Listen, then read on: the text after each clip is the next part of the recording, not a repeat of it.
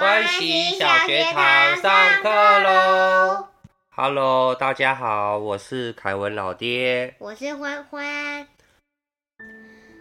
老爹，如果你可以去潜水，最想看到的是什么景象呢？我啊，我有很多很想看的景象啊，比如说我们上次介绍过的抹香鲸睡觉的景象，海底高速公路、海底动物齐聚在轻盈的景象啊。我真想看看蓝鲸到底有多大。欢，你记得吗？我们在《海底总动员》里面看到那个红鱼雷老师。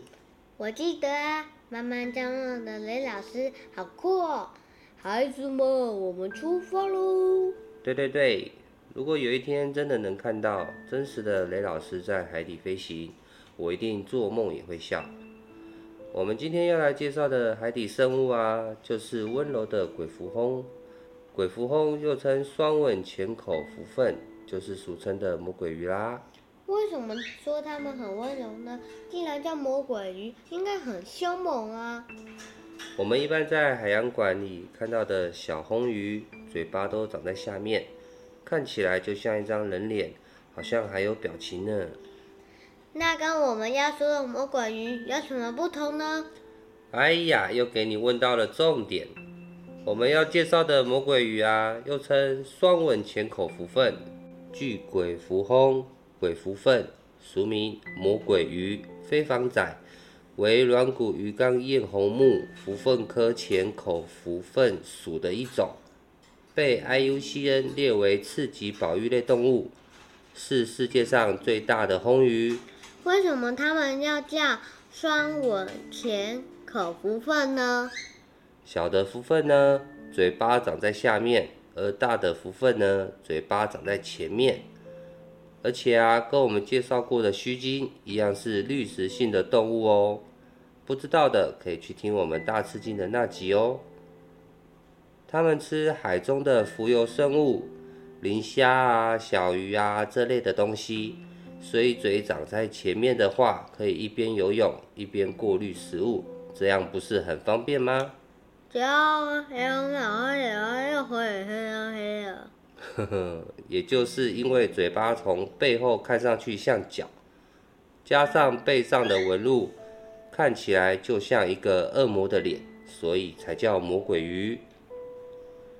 知识渊博的雷老师的原型就是福分，福分的英文名称 Munda 源自于西班牙语，就是毯子的意思。因此，福分也叫坦轰，而福分的名字，则是因为它在海中飞翔，优雅的泳姿与夜空中飞行的蝙蝠很像。福分身体扁平宽大，呈菱形，双鳍展开之后，能够宽达六米，六公尺吗？就是走大约六大步左右，那很大哎，我好想看哦。因为它的身体巨大，所以一直让人感觉它很凶猛。一直到四十多年前的一个事件，才让魔鬼鱼得到平反。一九八零年的时候啊，很有名的小说《大白鲨》的作者彼得·本奇利，在加利福尼亚湾潜水，遇到了一群魔鬼鱼。本奇利和朋友们一开始都很害怕，不敢靠近。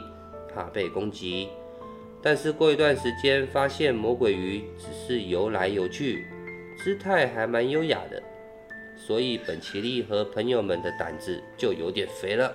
哈哈哈，有点肥，老爹是有点大吧？呃，对啦，就是有点大啦。经过接触证明啊，魔鬼鱼一点攻击性都没有，本奇利甚至都骑到了魔鬼鱼的背上。魔鬼鱼居然也接受这件事，所以证明魔鬼鱼其实是海底很温柔的巨人哦。魔鬼鱼啊，其实对人类是充满好奇心的，甚至会主动与人互动，而且还会认人哦。什么？你是怎么知道的？科学家做了一系列的实验，让两个潜水员互换潜水装备。发现啊，魔鬼鱼依然不会认错人，这才把潜水员的面罩遮住，才让魔鬼鱼认错。学人过眼神，你与相对的人。魔鬼鱼是用眼睛分辨人类，那人类是怎么分辨魔鬼鱼的呢？人类分辨魔鬼鱼的方式是拍肚子上的斑点来分辨哦。而且啊，只要你拍到魔鬼鱼的肚子照片，上传到数据库，就可以知道它是哪一种魔鬼鱼了。全球的魔鬼鱼数据库就是这样慢慢建立起来的。如果你发现拍到是没有数据的魔鬼鱼，还有给它命名的机会哦，是不是很棒啊？好棒哦！你也能花二十五英镑去认养你喜欢的魔鬼鱼哦。为什么要这样做？我们之前不是有说到魔鬼鱼是次级保育类动物吗？我们现在要来谈谈魔鬼鱼的繁育和它面临的威胁了。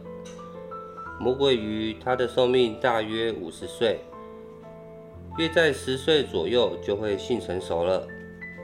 什么是性成熟？就是可以生宝宝啦。经过求偶列车的仪式后啊，胜出的雄魔鬼鱼会咬住雌魔鬼鱼的左胸鳍。然后两个鱼的肚子粘在一起，就大功告成啦。雌魔鬼鱼会进入十二到十三个月的怀孕期，十分的长。求偶列车是什么东西啊？求偶列车啊，就是五到十只的雄魔鬼鱼排成一列，而最前头的是一只雌魔鬼鱼。这时候，雌魔鬼鱼会做出很多高难度动作。翻转啊，难度高的姿势啊，让雄魔鬼鱼去跟，泳姿优美的就会胜出。那他们排成一列又做一样的动作，那不就是列车了吗？感觉这个画面应该很美诶。嘟嘟，踢加踢加踢加踢。野生的魔鬼鱼大约每三年才能怀孕一次，而且一次一胎。这就导致它们的出生率远远低于其他金鱼、鲨鱼。一旦被破坏，就会变得非常非常难恢复。老爹，它们翅膀这么大，是怎么被生出来的啊？翅膀不会折坏吗？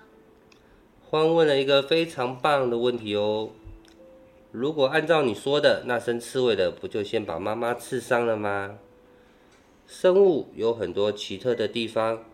尤其像这种特别的生物，魔鬼鱼是卵胎生，也就是在妈妈肚子里孵化，再被生出来的。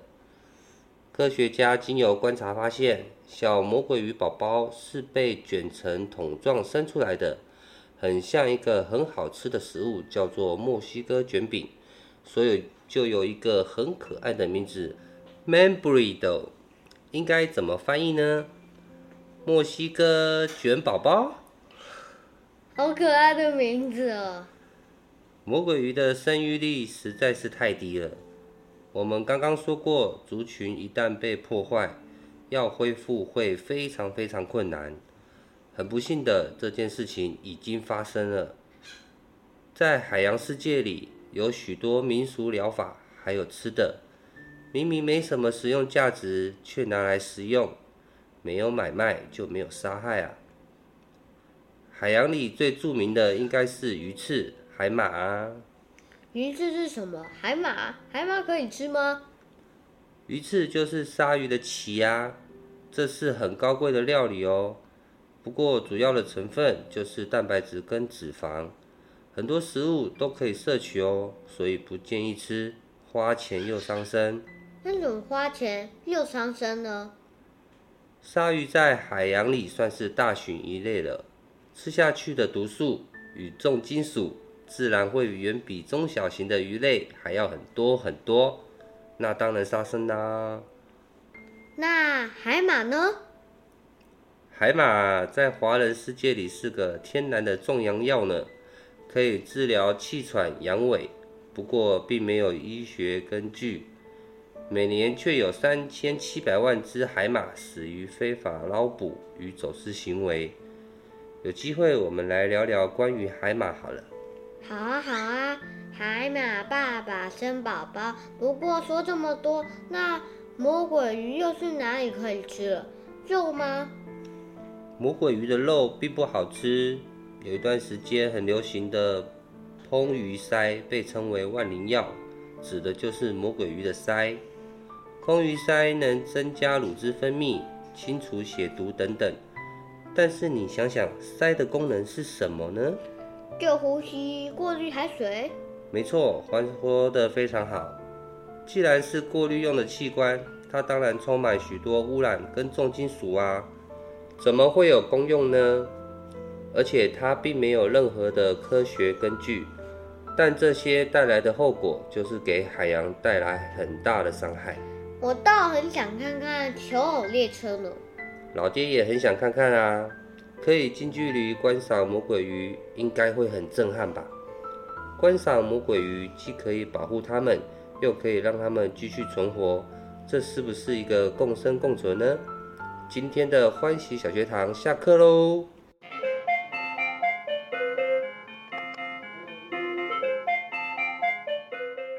今天要来跟各位同学出题目哦。我们今天介绍三种没有什么实用价值，但却被拿来使用的是哪三种生物呢？记得到 Apple Pockets 的留言给我们哦。想知道更多生物吗？记得锁定每周日中午十二点的欢喜小学堂哦。我们下次见，拜拜！记得订阅加分享哦。